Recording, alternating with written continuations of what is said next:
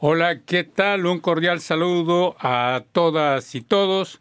Les habla Pablo Gómez Barrios y es un gran placer estar con ustedes acá en la represa cibernética. Hoy me acompañan Rufo Valencia y Leonardo Jimeno, equipo reducido masculino y, bueno, pues, eh, pero con ganas de trabajar, ¿no? Un viernes, que eso es lo... Demasiado culino, muy culino, masculino.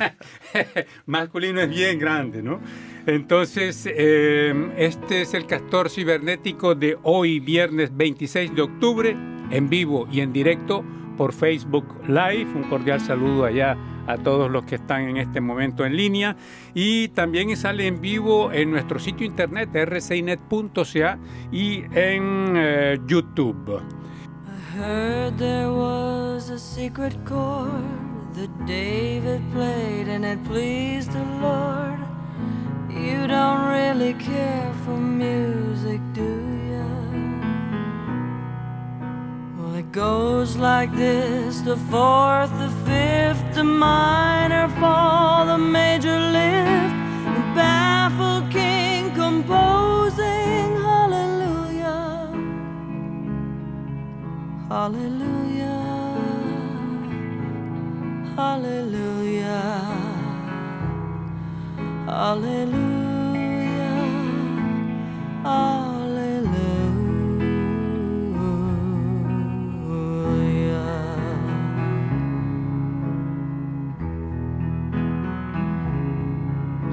Well, your faith was strong, but you needed proof. You saw her bathing on the roof, her beauty and the moonlight overthrew ya. Well, she tied you to her kitchen chair. She broke your throne and cut your hair,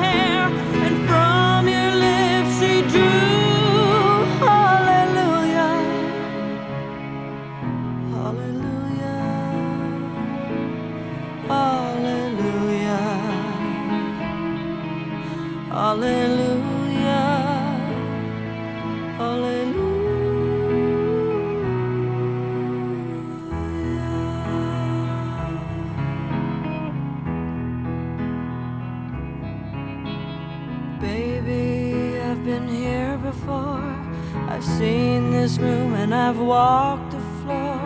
Used to live alone before I knew ya. But I've seen your flag on the marble arch. Our love is not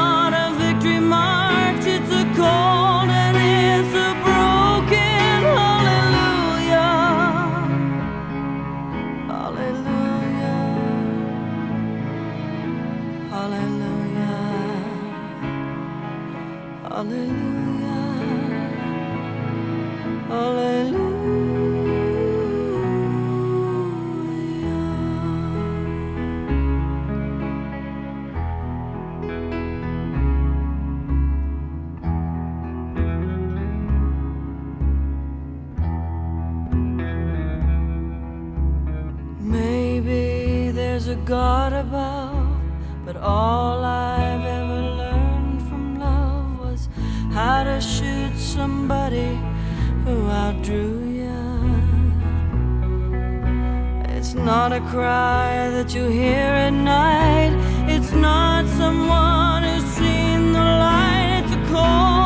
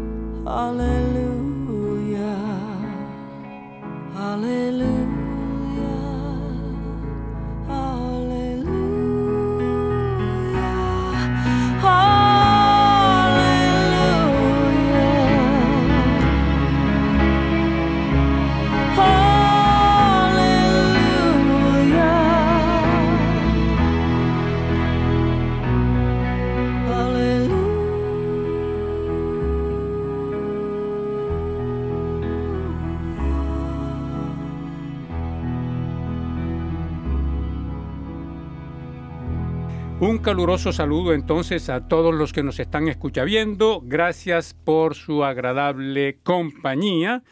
Y bueno, Leonardo, Leonardo Rufo, bienvenidos. Un gusto en estar bienvenido, en el Bienvenido, pues hace, hace, tiempo que no estabas. Sí, sí, sí, estoy más animando. contento, estoy más contento que, que perro con dos colas. O que castor, en, o que castor en una represa, o como dirían en Colombia, que marrano estrenando lazo. Pero pregunta, ¿Sí? no, no, porque a mí me parece importante. ¿Alguien le preguntó alguna vez a un perro si estaría contento con dos colas? Porque uno lo dice como si fuera un hecho. Sí, bueno, hay tantas arbitrariedades en el mundo que esa es una de las tantas.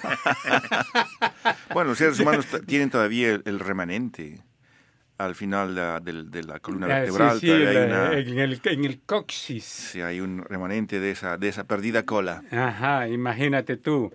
Y bueno, pues eh, contento, sí, contento de estar nuevamente aquí en, en, este estudio y con ustedes y acá con el Castor Cibernético y todo, con los que nos están escuchando allá del otro lado o escucha viendo del otro lado del micrófono. Dicho sea de paso, Javier González Nungaray ya está mirándonos y nos dice hola. Ah, hola, entonces Javier, cordial saludo Javier, un gusto, un gusto saber que andas por allá del otro lado. Javier está en Guadalajara, ¿no? Sí, sí, está en Guadalajara. Guadalajara en no un llano. Si México logró... en una laguna.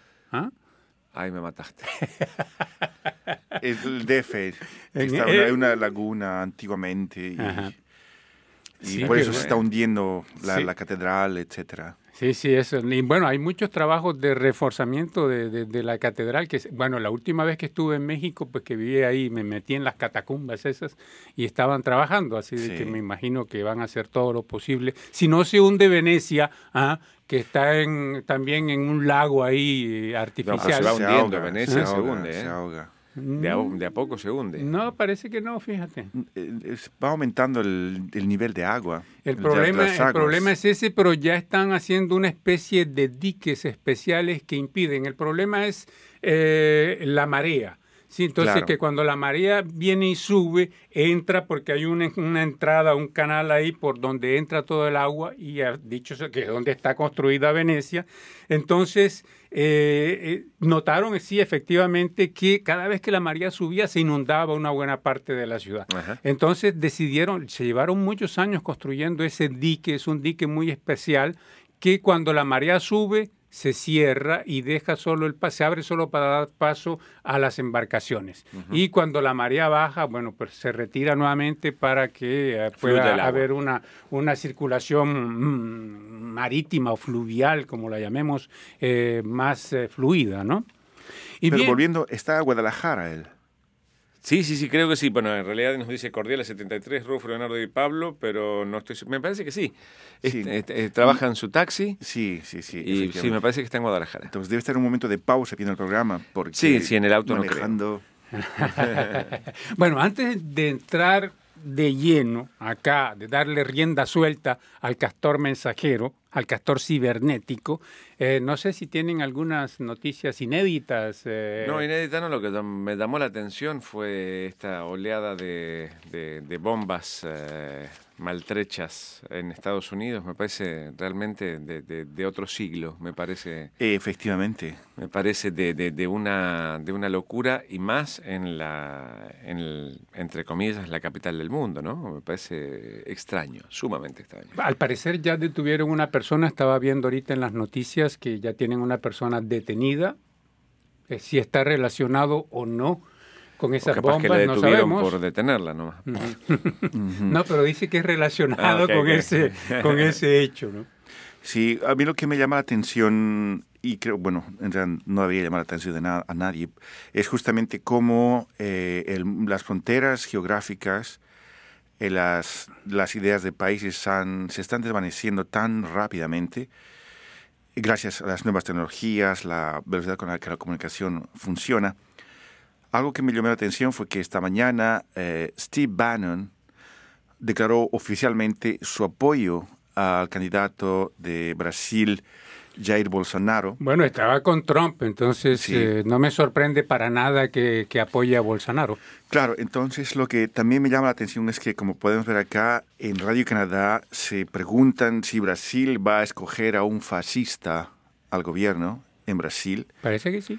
Y eh, justamente lo que estas bombas hacen justamente, recuerdan, como decías, hace otro siglo, cómo esos grupos de choque de, de, la, de las camisas negras en Italia, las camisas pardas en, en, en, Alemania, es decir, se van, el, el, discurso oficial va promoviendo justamente ese tipo de expresiones que en Estados Unidos fue la más, la más grande, fue esa, esa marcha en Charlottesville en la que está toda la, la ultraderecha, la derecha fascista literalmente, en que la, historia vuelve a repetirse y claro, hubo una persona muerta, etcétera. Entonces, este fenómeno es, es, y también se puede conectar este desprecio de Trump por la prensa y el ataque constante en el despedazamiento de este periodista en Arabia Saudita, en el consulado de Arabia Saudita en Estambul. Entonces, eh, estamos viendo cómo esa influencia de, de, de, esta, del nuevo Nerón, digámoslo así, que está en Roma, que es Washington, que está influyendo en todo el mundo. ¿No es esta la Tercera Guerra Mundial? Eh, no, no lo sé, mira, que no lo sé porque... Porque me parece, digamos, la, la, la, remontada de esta gente que no tiene ningún... Eh, reparo en decir oficialmente, si es necesario los voy a matar a todos y ese tipo de cosas. O sea, me parece como que es la exacerbación de la violencia y es, yo entiendo que hace falta la alternancia política, yo entiendo que hace falta el cambio, yo entiendo que hace falta aires nuevos en los países, pero esto me parece demasiado extremo, me parece como que, que, que, que no tiene sentido y que la gente no pueda verlo, me parece que es ya es una, una cuestión de, de, de, muy profunda. El hecho de que la gente no se dé cuenta o no quiera darse cuenta o esté buscándolo el cambio desde ese punto de vista. Yo veo en las redes sociales argentinas, por ejemplo, eh, eh, en, Argentina se, registran recortes en eh, educación, en salud, en, en, las cuestiones básicas. Y la gente sigue, echando, sigue echando la culpa a lo que pasó. O sea, el presente les importa muy poco. O sea, yo entiendo que lo que pasó fue nefasto, que hubieron, eh, que la corrupción estuvo al, al, al, pie del cañón durante un montón de años, pero justificar, y en este caso justificar, digamos, Trump presidente, eh, Bolsonaro en Brasil, eh, el hecho de justificar esta, esta violencia, votando a personas que, que, realmente siembran el terror, eh, me, parece, me parece que no tiene sentido. No sé.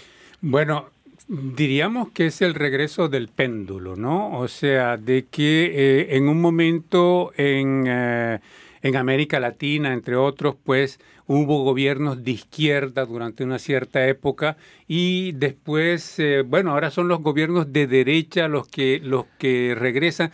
Diríamos que la gente en un momento dado se decepciona de los gobiernos en el poder y eh, quieren un cambio y en ese momento lo que se presente más diferente al, a lo que, lo que está en el poder es lo que ellos eh, optan por, por elegir. Claro, ahí va yo con el tema de la alternancia política. Es necesaria, ¿está bien? O sea, 30 años de una persona en el poder no es bueno para nadie, aunque sea el mejor gobierno del mundo. O sea, es necesario alternar para que, para que la, mm, tanto la política como la sociedad se renueven y piensen en cosas diferentes. Pero el hecho de poner gente, o sea, evidentemente no hay otra alternativa en el cambio. O sea, o es más de lo mismo o es lo absolutamente opuesto. Es posible que mm, esto del cambio sea más bien una, una ficción del propio sistema. Es decir, si vemos, por ejemplo, la situación de los derechos civiles en Estados Unidos, eh, tanto bajo demócratas como republicanos, en nombre de alternancia, se han ido, se han ido eh, compartiendo el, gobierno, han ido tomando uno y otro, pero en los hechos, las líneas mayores de la economía, la política estadounidense, no han cambiado. La clase dominante que, estaba, que, que apoya estos sectores, los hermanos Koch, por ejemplo, ellos han estado cultivando sus millones tranquilamente. Es decir, que es, hasta qué punto una alternancia en realidad significa nada más que cambiar el chofer del autobús sin cuestionarse a dónde está yendo el autobús. Es que están, exacto, no, no miran, eh, digamos, lo que yo noto desde este mm, particular punto de vista, que es mi burbuja, es que no se mira el plan político, se mira la persona para cambiar de persona. ¿Está bien? O sea, no. eh, Bolsonaro, por ejemplo, la- la- las cosas que dijo, yo, no creo que una persona con un dedo y medio, ni siquiera dos, un dedo y medio de frente, pueda votar por una persona que está eh, mm, prometiendo castigar y, y- y- y hacer uso de la violencia física para poder eh, eh, contener la, la historia. O sea, no, no me entra en la cabeza. Bueno, y, y eligieron a Trump, eh, que decía cualquier cosa, eligieron a Duterte en Filipinas, que Sí. prometió eh, ejecutar a todos los maleantes. bueno, pues eh, la naturaleza humana es eh, definitivamente demasiado compleja. Exacto, yo creo ¿Eh? que, que ese es el problema. Son los sistemas, son los sistemas. Y bueno, pero los sistemas eh, no son autónomos, o sea, e- el, el humano, el humano va, el que genera esos va- sistemas, va- sí. va generando esos sistemas y los va orientando a su guisa, ¿no? A su, a su forma de ver. Bueno, yo tengo cosas menos serias de A ver, hablar. a ver, sí. por favor. Sí, sí, sí, sí. Entonces me eh, estaba viendo, bu- hay dos, dos notas que me llamaron mucho la atención esta semana. En, eh, una es aquí en, aquí en Canadá, en Manitoba. En Manitoba, Dan Friesen, que cultiva, cultiva calabazas, se dice como las que utilizamos en, eh, en ahora en el Halloween. Sí, bueno, ya el. Halloween es la semana próxima, ¿no? Las, las fiestas, fiestas empiezan hoy. El, el- el viernes mm, que viene, ¿venimos disfrazados? Bueno, déjanos dar la sorpresa, Leonardo. No prometamos nada de antemano. Ya, ya, ya. Entonces este señor, Dan Friesen, cultiva calabazas y cultiva no cualquier calabaza, cultiva calabazas gigantes. ¿Sí? Y eh, tiene una tierra ahí eh, cerca de Winnipeg. Entonces aquí pueden ver eh, la- la- el tipo de calabaza que él eh, cultiva.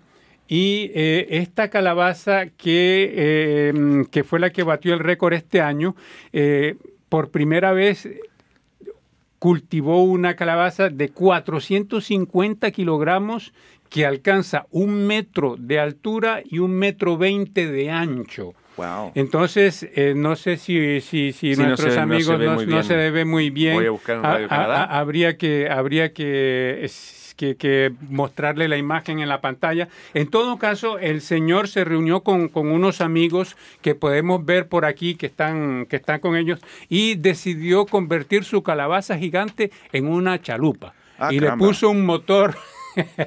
le puso un motor a su calabaza y se desplazaba ahí en un lago artificial cerca de, ¿Dónde de me su finca de Manitoba.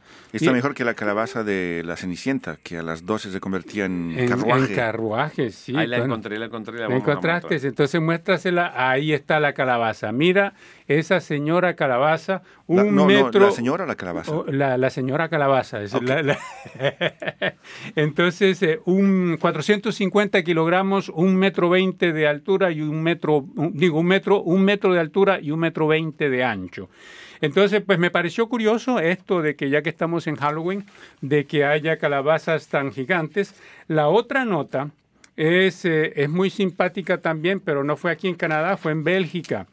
Resulta de que un señor que tiene una tienda en la que vende estos, eh, estos cigarros electrónicos. Eh, Los vapeadores que los le va- llaman. vapeadores, bueno, yo no fumo, así que ya no, ya, ya no, el léxico no me da para tanto, pero Eh, dice- porque es vapor, digamos, por eso le llaman vapeadores. Entonces, él tiene una tienda de vapeadores y resulta de que en la mañana, como a las 10 de la mañana, un sábado, el sábado pasado, eh, entraron seis personas, de las cuales dos estaban armadas para robarle. Wow. ¿sí? Para robarle y el tipo se les enojó y le dijo, mire, dice, no es, ah, eh, no era ese, mm, no era en la mañana, era en la tarde, a las, a las 3 de la tarde. Entonces le dijo, no es a las 3 de la tarde donde se hacen los robos, los robos aquí se hacen a las seis y media. Así que por favor se me van enseguida y regresen a las seis y media. Entonces los, los ladrones se fueron. ¿Qué país organizado? Los ladrones se fueron, pero espérate ahí. Después entonces regresaron a, A las las seis. cinco y media. Yeah. Y el tipo, el dueño de, de se recontraenojó y le dijo, pero cómprense un reloj, ¿qué es lo que pasa con las estupideces que ustedes hacen? Yo les dije las seis y media, afuera. Y se fueron nuevamente. Mientras tanto, él llamó a la policía y regresaron a las seis y media Wow. para hacer el robo y ahí los agarró la policía. Fíjate que rateros tan obedientes, Sí, ¿no? sí, sí, sí.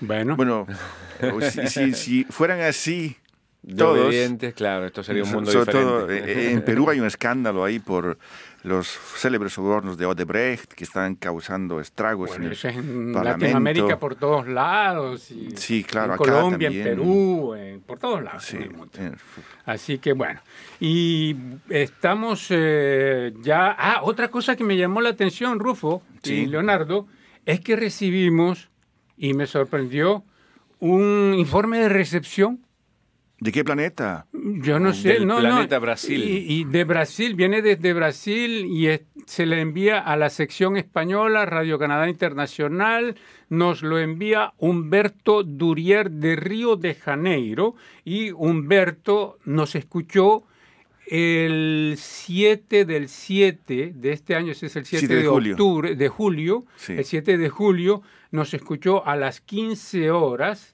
en una frecuencia medio extraña, en 7310, y eh, nos da un simpo de 3333. Mm, Ya, digamos, Sí. pasando la... Mm, mm, ya casi maloso, ¿no? Sí, sí, ch- aquí Radio Canadá. Eh, Entonces, él, él escuchó el programa, entonces me preguntaba si, porque hay en Latinoamérica, creo que es en Chile, no sé dónde, que hay una pequeña radio que retoma nuestros programas y los retransmite por las ondas. Ah, Un saludo entonces a los amigos en Chile. y Sí, gracias. sí, sí. Sí, eh, no, no- y a- aparte de lo que yo le decía a Pablo sobre este saludo, por ahí, por ahí es una onda que quedó en el espacio y que justo bajó en ese momento y este hombre la, la encontró. Claro. Habría entonces- que saber de qué estábamos hablando en ese momento. ¿O de qué, de qué julio, de qué año era? 18. De, no, 2018. Ah, es- 7 del 2018. 7 del 18 Sí, está sí. escrito acá en blanco y negro. Ya. 7 Deberíamos del 7 saber del 18. ¿Qué es lo que estábamos Dice hablando? para programa, ver. detalles del programa News and Music. Entonces es viejo porque Sí, nosotros porque- hace mucho que no ponemos música. Sí. Y, y tampoco damos noticias. Bueno, entonces eso dentro de las curiosidades de esta semana. She arrives like autumn in a rainstorm, the thread of thunder above. I'll return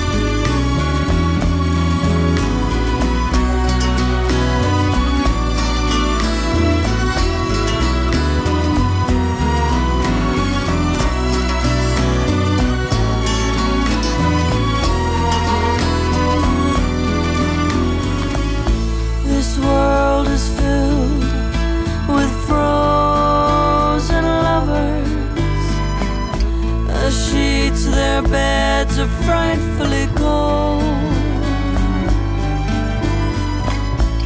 And I've slept there in the snow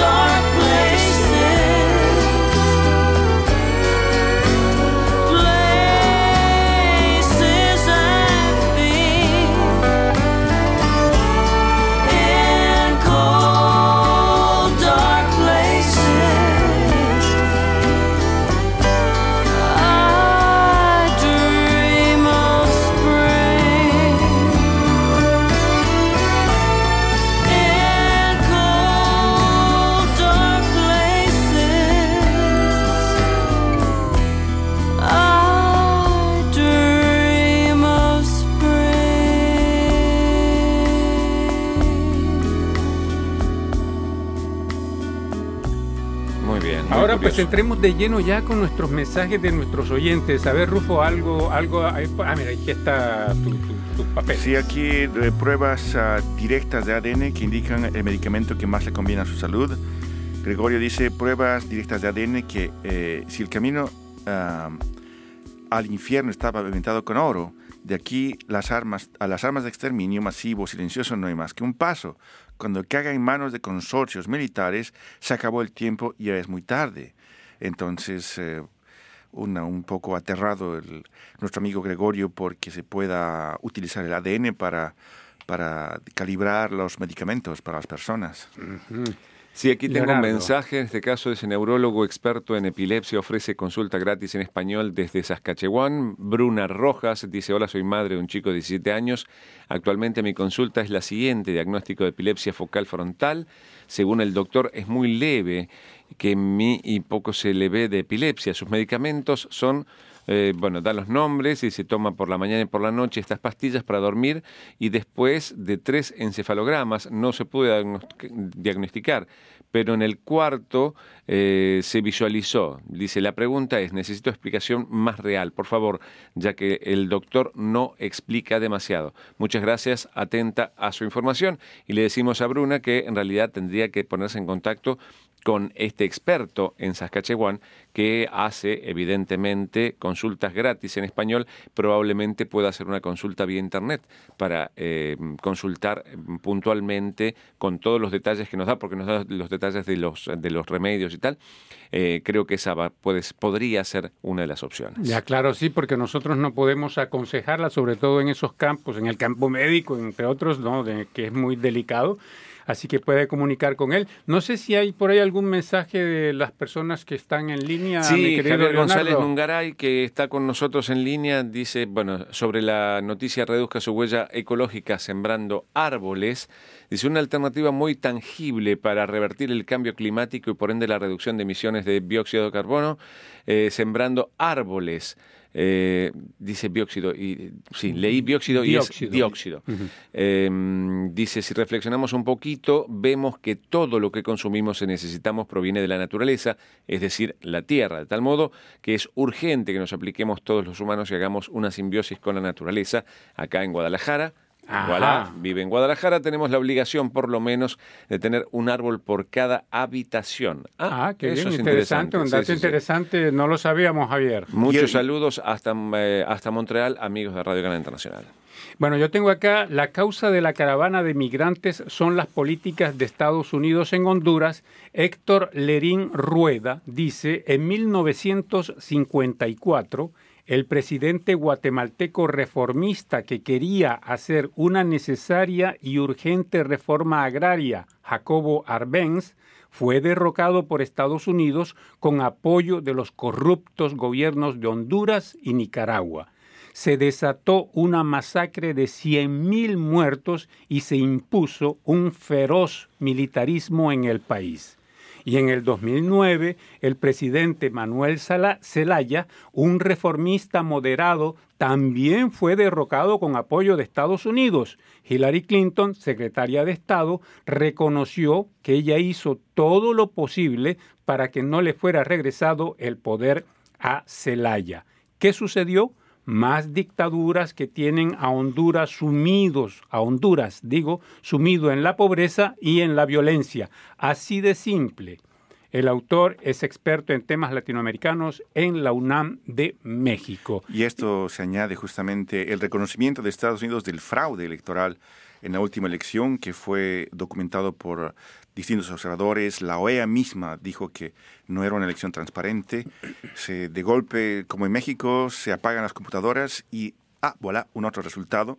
Y está este personaje de presidente en Honduras. Así es. Bueno, era un comentario de Héctor Lerín Rueda. Aquí tengo un, justamente lo que decías, Leonardo, sobre Argentina. Una noticia, mayores recortes y más impuestos en el presupuesto argentino aprobado por una comisión de diputados. Juan Carlos Moreno dice, estimados, no es verdad que el gobierno argentino haya logrado la aprobación del presupuesto 2019. Lo que se logró es contar con mayoría en la Cámara de Diputados para tratar el presupuesto, cosa que está sucediendo en este momento, y se espera que la votación para la aprobación o el rechazo al presupuesto presentado por el gobierno se estima que será mañana miércoles en la madrugada, es decir, hace, anteayer. Por favor, confirme la información antes de publicarla. Entonces es la explicación, la aclaración que nos pide Juan Carlos Moreno y evidentemente en el título está que fue una comisión de diputados la que aprobó el presupuesto argentino, no el, no la gobierno, Cámara, no, no el gobierno, no el gobierno entero. Bueno, no sé si entre las personas que nos están uh, siguiendo por... Uh, a Nancy Remedy Vidart, eh, gracias por todo, contactando... Nelsi, Nelsi, perdón, de ahora sí. Brasil. Salud, Nelsi, ¿cómo está usted? Eh, sí, como siempre, desde Brasil, así que, bueno, si ella está cerca Es de... él. ¿Él? Sí. Nelsi. Ah, yo leí Nancy y sigo pensando en Nancy. Nelsi. Perdón, Nelsi. Eh, el tema de la carta que nos llegó diciendo que escucharon nuestras ondas cortas desde Brasil, habría que preguntarle si está cerca, si no hay alguien que nos reproduzca, que se pueda escuchar en onda corta. Por ahí, eh, nos puede explicar si, si, si está... Si hay algo parecido Exacto. a lo que sucede en Chile, por ejemplo, Exacto. donde hay una pequeña radio que retoma nuestros programas y los redifunde por las ondas cortas. Exacto. Y no sé dónde se encuentra Nelsi. Yo sé que está en Brasil, pero no sé exactamente en qué parte de Brasil. A ver si nos dices, Nelsi, dónde está y si a ese fenómeno, porque esta, esta carta que nos llegó con el informe de recepción, que nos sorprendió un poquitito, porque hace ya desde el 2012, que es un 24 de junio, que ya no estamos más en, en las ondas cortas. Entonces, esta viene de Río de Janeiro, Nelsi, y nos llegó esta semana. Bueno, aquí tengo otro, otro mensaje sobre la noticia. Cuba dice que Estados Unidos está tomando el camino de la confrontación. Gregorio dice Cuba dice que Estados Unidos está tomando el camino de la confrontación. Esa araraca no es más que una cortina de humo orquestada para confundir a la opinión pública. Igual sucede con el embargo que lleva años sin que les afecte en nada y encontraron una forma de burlarlo sin costo político. Dudas, eh, estudien el artículo Pequeñas cantidades, dice por miles de cubanos que viajan al exterior desde que el régimen flexibilizó la salida del país. Es el mensaje de Gregorio. Muchas gracias, Gregorio. Rufo. Aquí hay un pequeño mensaje de Gilles Leclerc, un, Ah, que un- sí, sí, un oyente, un oyente eh, quebequense. sí. Y él reacciona a esta noticia de que dice, uno de cada cuatro adolescentes bebe en exceso, según informe de salud canadiense. Gilles Leclerc comenta, encuentro interesantes sus artículos, incluso ayudándome a mejorar mi aprendizaje del español. Muchas gracias, dice Gilles Leclerc. Bueno, sí, bueno, muchas gracias por escucharnos. Hay muchas personas, ah, en todo caso, que nos escuchan. Yo sé de alguien, yo sé de, de la Universidad de Montreal, creo que hay una profesora que eh, invita a sus alumnos a que Sí, escuchen nuestros programas sí. para que, para que, bueno, vayan eh, mejorando su español. No sé si nosotros lo ayudamos en eso, ¿no? En algún momento había escuchado algún, eh, al- no sé si es el Instituto Español, hay, hay un instituto que da clases de español que también utilizaba noticias nuestras eh, para, para enseñar. Así que tenemos una gran responsabilidad. Así es. Bueno, y tenemos a nuestra amiga en New Brunswick, eh, que escucha también Sí, nuestros programas en, español en Capelé. Y, y bueno, pues ella también eh, es, eh, es una aficionada al, al español. Estuvo en España recientemente haciendo un curso, creo que fue en... eh, ¿En dónde fue? Salamanca. En Salamanca, creo que era, exacto. Y, y bueno, entonces... eh, A la cuna eh, de la universidad. Sí. Increíble. Dice, dice el dicho que lo que Dios no dio, Salamanca no lo presta. No presta, sí señor. bueno, aquí tengo otro mensaje. Dice, Museo de Derechos Humanos de Winnipeg abre espacio a América Latina. Eh, y el mensaje en- está firmado, pero en realidad tiene una, una cuenta de internet, no la voy a leer. Dice, qué buen gesto de los canadienses si habrá espacio para el genocidio de un partido político colombiano. Eh, así que, bueno, este es el mensaje. No tengo el nombre. Dice PH Aunder. Es eh, lo que está firmado. Así está firmado.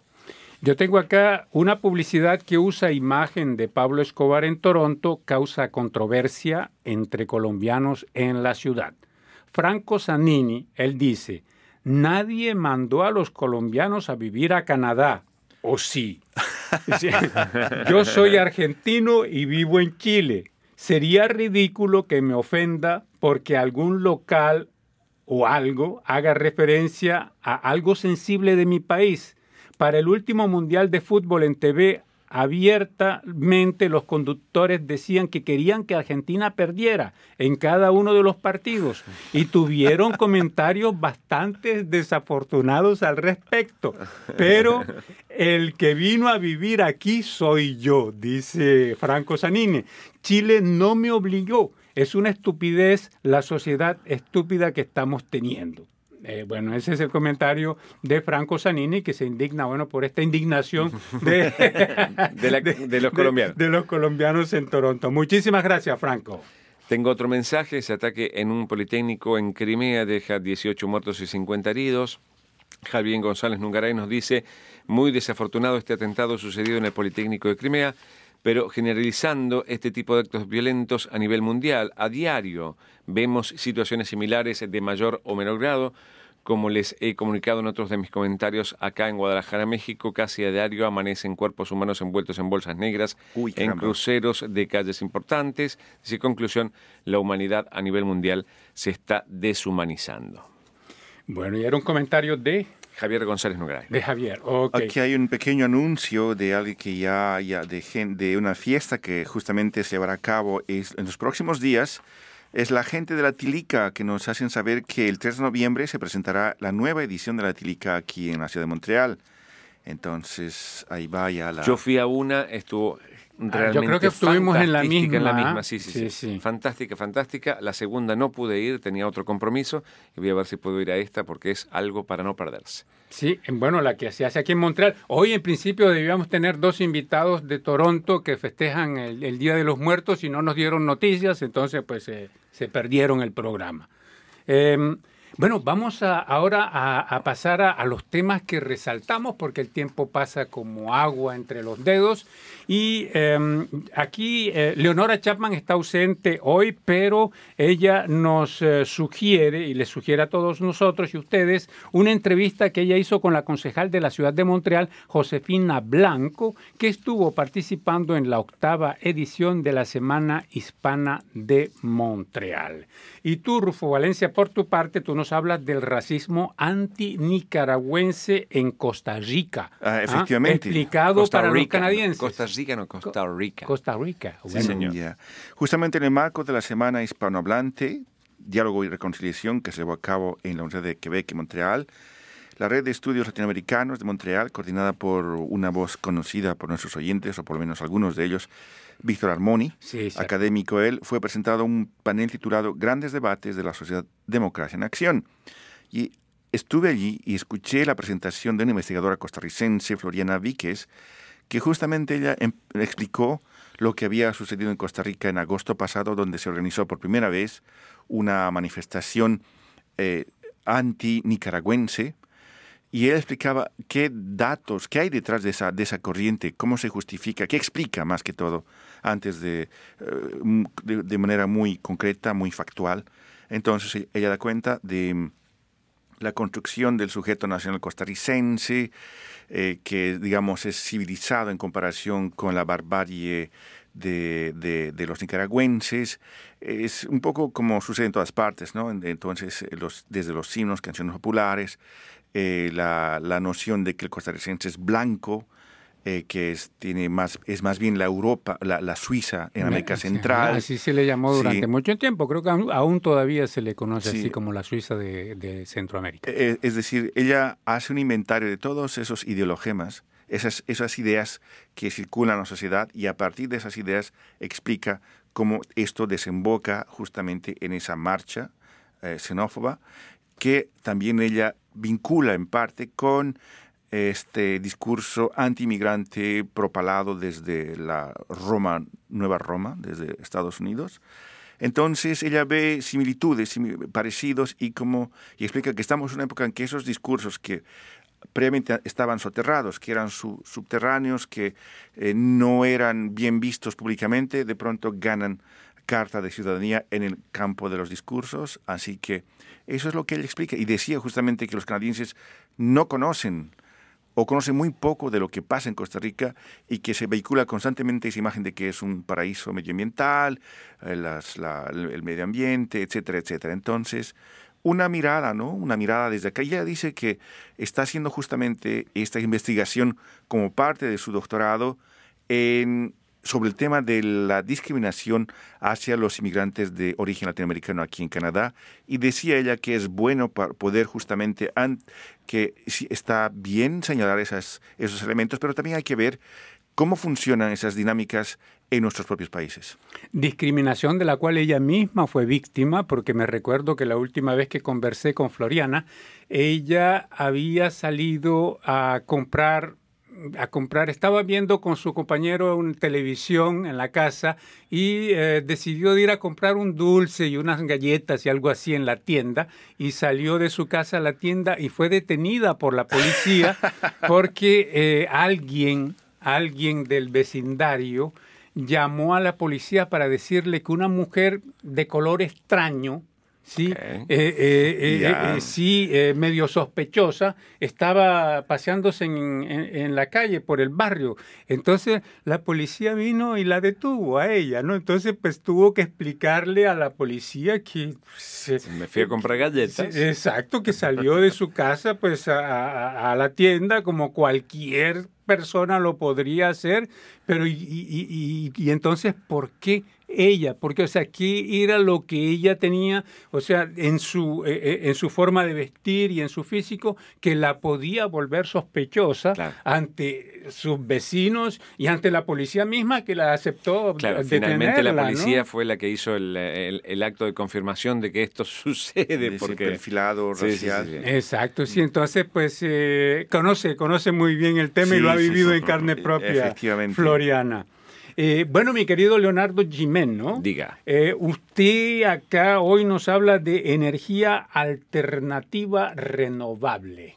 Sí, ¿Con qué en realidad el tema es eh, el problema que esto, que esto produce porque nosotros tenemos entendido que bueno, lo que estamos haciendo con el planeta es desastroso, entonces hay que dar, dar una vuelta de página y comenzar con este tipo de, energías renovables, alternativas, limpias, verdes o como quieran llamarles. Las dos que salen, hay un montón, pero las dos que siempre sobresalen son la eólica y la energía eléctrica. ¿Está bien? Y el problema ahora es que se ha detectado que estos dos tipos de energía también son contaminantes. ¿eh? La eólica y, mm, perdón, la, fotosintética, digamos, con los paneles solares. Y el tema es que eh, es fantástica la energía. En el caso de la eólica se comprobó que eh, hay contaminación, hay contaminación de suelos, hay contaminación de, bueno, de, paisajes, entre, entre otros, y, y eso daña el ecosistema. Y puntualmente con los paneles solares, el problema es que se hacen y cada vez hay más porque es energía mm, barata, sustentable, pero eh, nadie habla del reciclaje de los paneles, que tienen una vida útil y que están compuestos con un montón de cosas que son cancerígenas. yo pensaba que duraban mucho tiempo los paneles Duran, duran 20, 30, 40 años, pero en algún momento hay que sacarlos, hay que desarmarlos, hay que reciclarlos y eso las grandes compañías de reciclaje no lo están haciendo porque no les es rentable. Por hoy, hoy por hoy no hay cantidad como para que sea rentable y eh, están encargadas de, bueno, de, reciclar todas estas cosas electrónicas que tenemos. Entonces no les conviene. Y eso se está acumulando y se está juntando y en algún momento puede llegar a ser muy nocivo para, para nuestro planeta, mm, quizás más que otro tipo de, de energía. Entonces plantean un estudio, este estudio plantea la posibilidad de la necesidad de tomar eh, cartas en el asunto de parte de los gobiernos para que cuando piensen en energía solar y en los paneles, que piensen en gestionar de manera que las empresas que, crean eh, estos paneles sean capaces después de su, que su vida útil esté terminada, de hacer el reciclaje para que eh, el impacto sea lo menor posible. Claro, Así que no hay ninguna, en realidad, energía que sea tan limpia como uno pretende. Sí, y, bueno, y el reciclaje que es el talón de Aquiles, ¿no? De acá, de la sociedad occidental. en un momento dado, Japón compraba para reciclar. Y porque China y- también. y- y porque utilizaban, ya no compran más. Entonces la gente, lo- las grandes empresas se están encontrando con un montón de material que no se puede reciclar, que no tienen la capacidad, no tienen la infraestructura para hacerlo. Entonces es complicado porque estamos desde otro punto de vista pudriendo el planeta. O sea, estamos en definitiva sin escapatorias para poder generar energías limpias y que sean renovables y que no eh, produzcan ningún tipo de polución. Justamente hay todo un debate ahora en la actualidad aquí en esta ciudad eh, y en Quebec, en, en la provincia de Quebec, porque con esto de la legalización de la marihuana, ¿no? De que pues desde el 17 de, de octubre que la marihuana es legal, la venta de la marihuana es legal aquí en, en Para Canadá. consumo público. Y se la fumaron toda. Se la fumaron toda, pero lo, lo que el debate no es la escasez, aunque sí se debate mucho y de que la gente te dice, ¿qué pasó? O sea, sí. nos prendieron y después nos dejaron ahí colgando de la brocha. Entonces, sí, sí. Pero la crítica la hacen es en todo el desperdicio eh, que se hace de plástico, porque para un gramo sí, de, de marihuana, lo envuelven en un recipiente plástico que viene envuelto en una caja de cartón que, en fin, hay, hay para un gramo de, se calcula que por un gramo de marihuana hay alrededor de 38 o 40 gramos de envoltorio. Wow.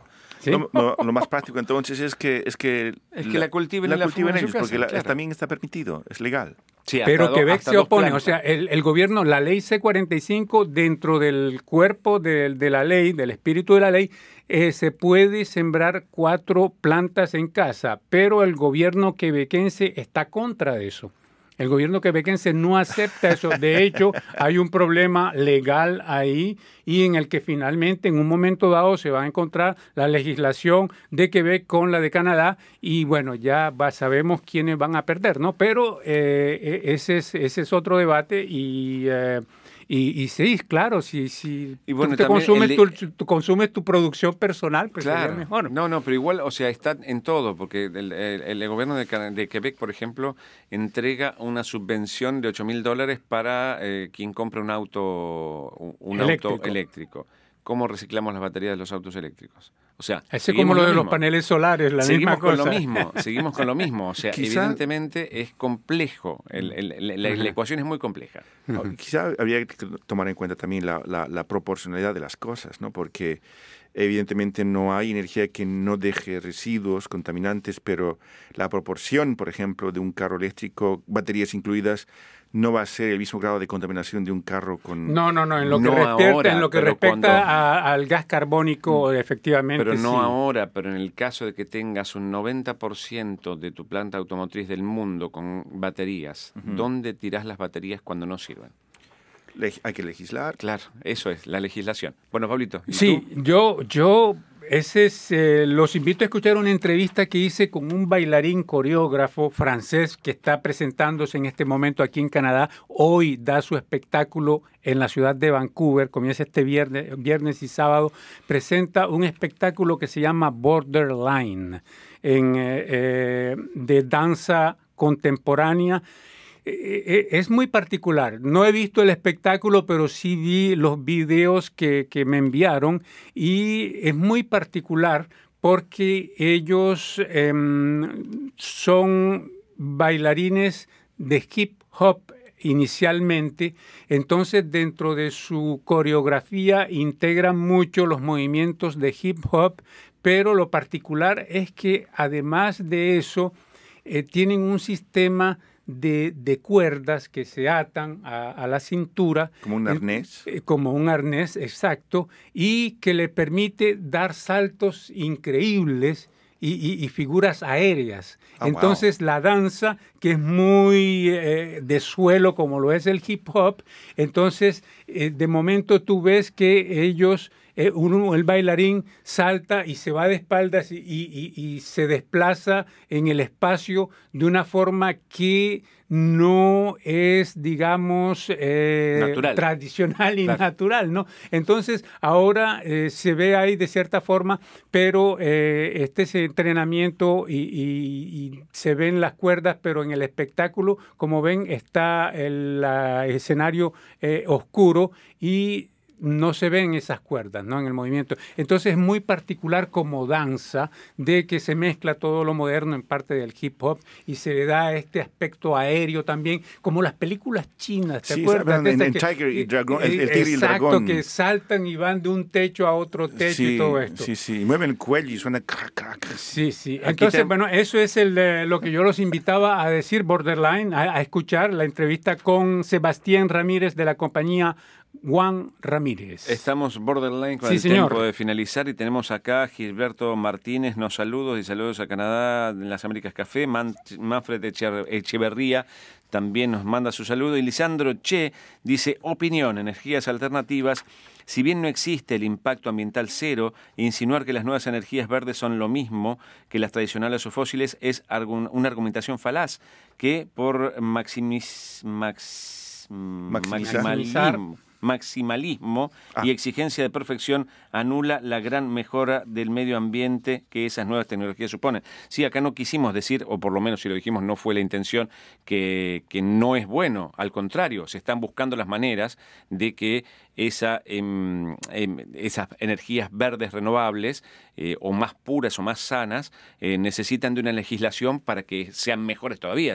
De- desde ningún punto de vista dijimos no a las nuevas, sí a las viejas, sino que hay que buscar la manera de que sean mejores todavía. Y bueno, esos fueron todos los comentarios que tenemos ahí pendientes. Sí, sí, sí. Bueno, en los controles técnicos hoy, Chantal Saint-Sauveur, en la música, en el- les recuerdo que este es la versión audio de este programa estará en línea hoy mismo y tendremos eh, la música de Key Dylan, nos pusimos un poco nostálgicos, Key Dylan que recibió esta semana justamente la Orden de la Excelencia de Alberta, Wow. fue recompensada. Y bueno, eso fue todo por hoy, les eh, decimos, eh, oye, ¿ya nos, nos despedimos de Prisma?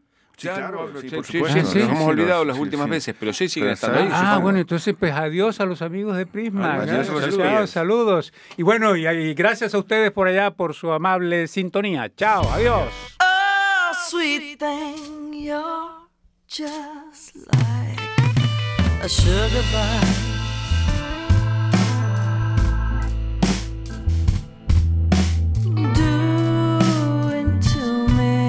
just what sugar does.